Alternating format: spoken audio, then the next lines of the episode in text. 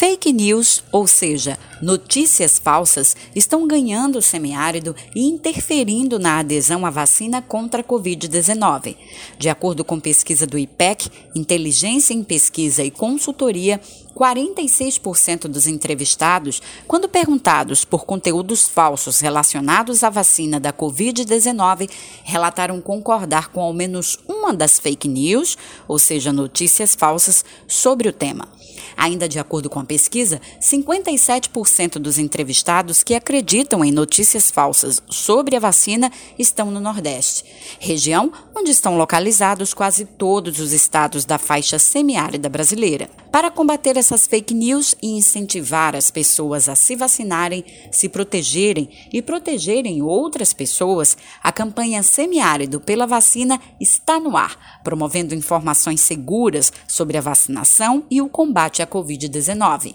Nesta entrevista, Conversamos com a biomédica, coordenadora da Rede Nacional de Análise da Covid-19 e uma das cinco maiores influenciadoras brasileiras sobre o combate à desinformação em relação ao novo coronavírus, segundo o Instituto Brasileiro de Pesquisa e Análise de Dados e a plataforma Science Pius, Melanie Fontes. Ela enfatiza a segurança do processo de produção da vacina e a sua importância no controle da pandemia da Covid-19. Melanie Fontes, como a vacina deve atuar no organismo, levando à proteção das pessoas contra a Covid-19?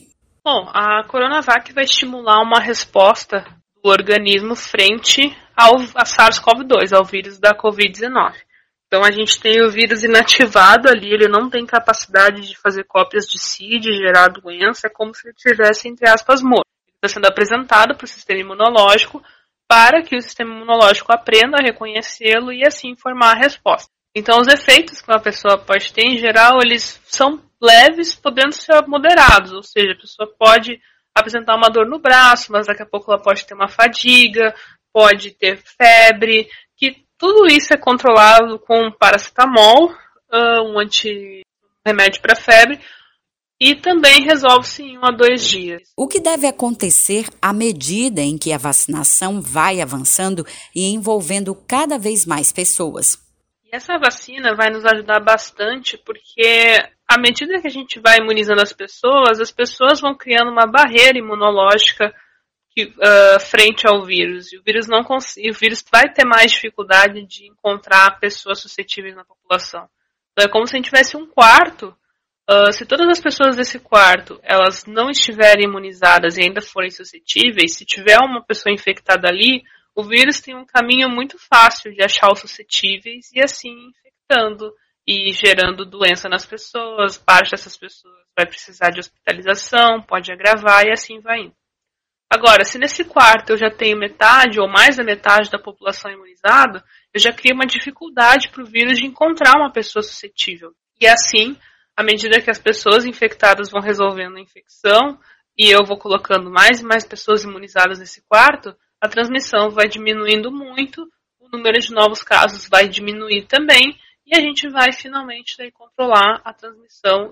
Por que a vacinação no Brasil anda a passos lentos? Então, esse entrave ele é bem diplomático, né?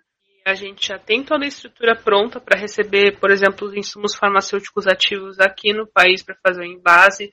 A gente já tem um acordo de onde a gente vai importar esse insumo. O que realmente tem acontecido são questões diplomáticas, burocráticas que precisam ser resolvidas o mais rápido possível. E sabe-se que, se não houver essa resolução e a entrega desses IFAs até certo período, pode acabar atrasando essa produção.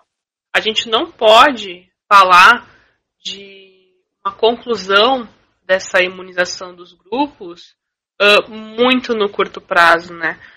Uh, é estimado, é previsto que talvez a gente leve o próprio ano de 2021 imunizando esses eixos prioritários estabelecidos pelo PNI dando tudo certo, no fim desse ano, início do ano que vem, poder expandir para a população geral. Mesmo após tomar a vacina, é importante que as pessoas sigam adotando as medidas de proteção contra a Covid-19? Por quê? Sem dúvida alguma, elas devem seguir sendo adotadas com bastante rigor, especialmente pelo fato de que são essas práticas que vão ajudar que a gente administre a transmissão do vírus, que menos pessoas suscetíveis acabem adoecendo à medida que a gente vai imunizando e dando proteção às pessoas. Então, essa prática é muito importante, especialmente no que tange que a vacinação está sendo indicada para pessoas ou sem histórico de Covid-19 nesse momento e sem a doença. Então, é muito, muito, muito importante que as pessoas se cuidem, façam todas essas medidas e permaneçam saudáveis para receber o imunizante. A gente até lá deve seguir adotando as medidas de enfrentamento.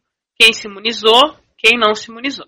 Melanie Fontes, muito obrigada pela entrevista. Imagina, eu que agradeço. Espero de alguma forma ter ajudado e qualquer coisa à tua disposição. Um beijo.